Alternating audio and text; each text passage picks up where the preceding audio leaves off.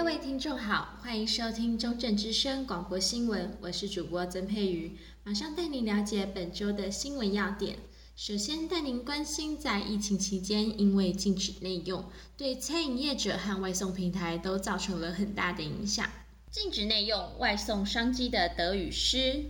为了避免新冠病毒传播，全台各县市纷纷公告各自的饮食规范，并禁止内用。以嘉义县为例，截至六月十日，已有两间商家因违反禁止内用规定被开罚。此项规定影响了众多餐饮业者。韩式烤肉店店长吴小姐表示，因为禁止内用，生意减少了近九成，外带部分则相较这波疫情前成长了约一成。但由于商品售价需要被外送平台抽成，还是无法弥补亏损。店长吴小姐说：“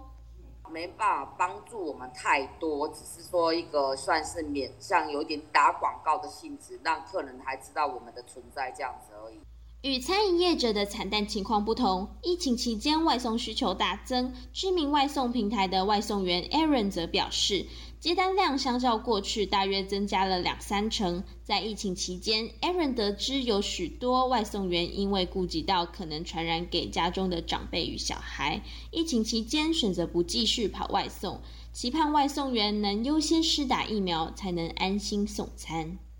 中正之声记者曾佩瑜嘉义报道。下一则带您了解语言早疗。台湾手语是否纳入语言早疗，各界意见不一，实际推行并不容易。手语纳入早疗，阻碍重重。去年六月，听损儿家长郭子明因为小孩学习手语后，在口语发展方面有明显的成长，所以他在公共政策网络参与平台提出了推动台湾手语纳入语言早疗的提案。郭子明说：“手语是我让小孩子有保有最后的一个沟通能力。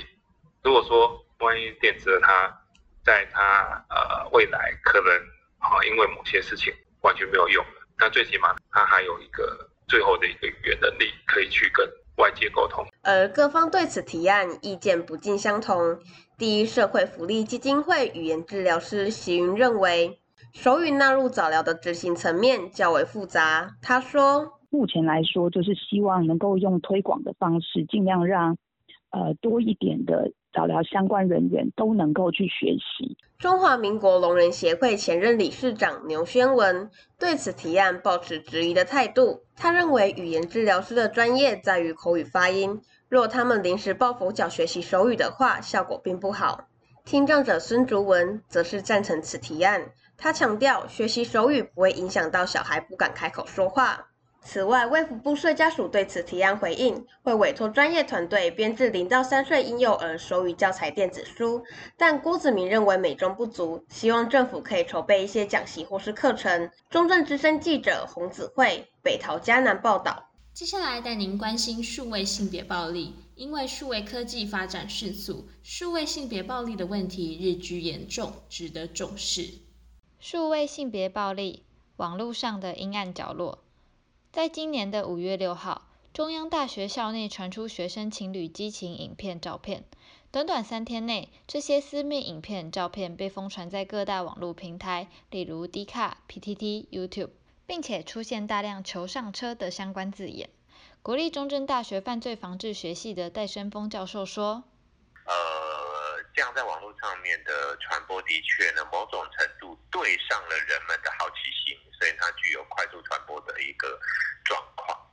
透过这起事件，让我们了解到数位性别暴力就在我们的生活周遭，更促使社会大众对于数位性别暴力的关注。随着网络科技发展迅速，数位性别暴力问题日益严重，而数位性别暴力是指。透过网络或数位方式，基于性别暴力行为，即针对性别而施加他人之暴力或不成比例的影响他人，包括身体、心理或性之伤害、痛苦，施加威胁、压制和剥夺其他行动自由等。虽然台湾目前尚未有数位性别暴力之专法，但我们也不能因此而忽略自己在网络上的举动。只有互相尊重、包容，才能让便利的网络不要成为害人的工具。中正之声记者林欣加一报道：除了数位科技发展迅速外，近年运动风兴起，越来越多的女性开始踏入健身，有业者打造专属于女性的健身空间，提供女性友善的运动环境。健康爱自己，专属女性的健身。